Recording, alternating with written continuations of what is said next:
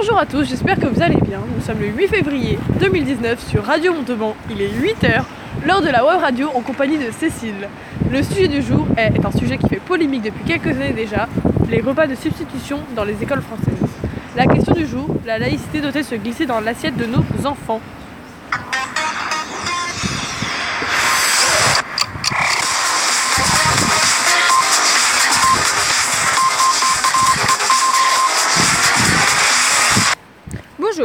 Tout d'abord, la laïcité est une notion complexe que l'on peut définir comme le principe de séparation de la société civile et de la société religieuse.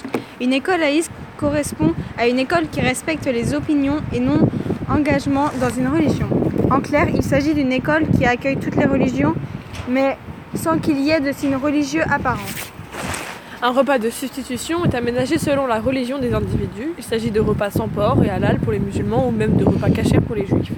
La définition française de la laïcité voudrait que nous n'intégrions pas dans le des repas de substitution, car la religion ne doit pas créer de différence et pourtant, en France, la religion principale étant le christianisme, certaines coutumes sont ancrées comme le poisson le vendredi à la cantine.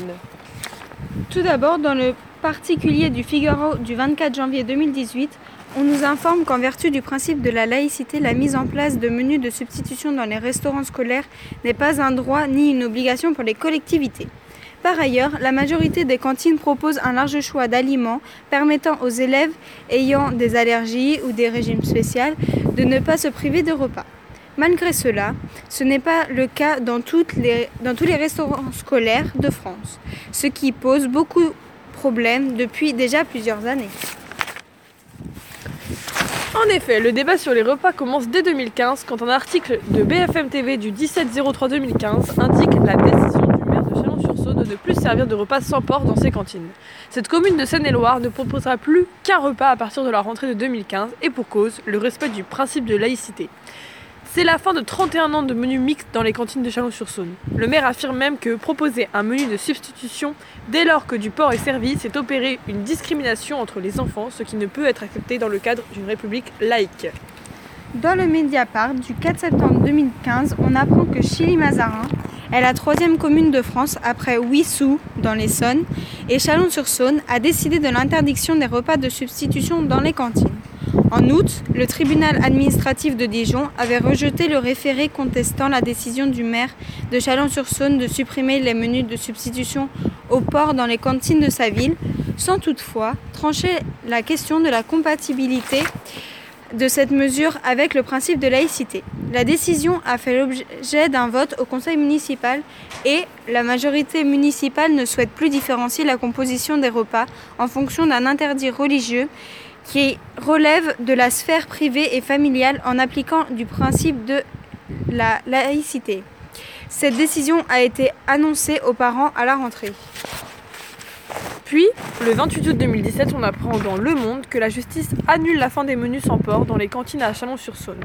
Le tribunal a estimé que cette décision n'avait pas accordé au sens de la Convention internationale relative aux droits de l'enfant une attention primordiale à l'intérêt des enfants.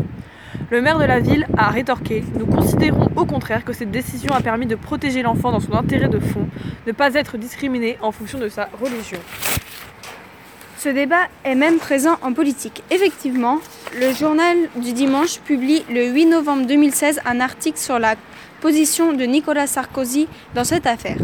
Il remet sur la table le débat sur les menus de substitution en cantine scolaire.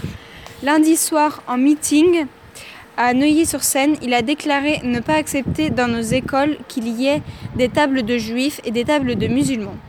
Le jour, à la cantine où il y a des frites et, ne, et une tranche de jambon, le petit ne prend pas de tranche de jambon et prendra une double ration de frites. Il a-t-il même lancé avant de conclure C'est la République. La même règle et le même menu pour tout le monde. Dans la loi en France, la restauration dans les écoles publiques est un service à la seule charge des collectivités locales. Les mairies sont les seules à en gérer les modalités pour le primaire, tout comme les conseils départementaux pour les collèges et les régions pour les, lycées. La question de proposer des menus de substitution dans les cantines scolaires ne cesse de se poser et de faire débat depuis quelques années. Le sujet du jour prend maintenant fin. Merci à tous pour votre écoute et à demain pour un nouveau thème.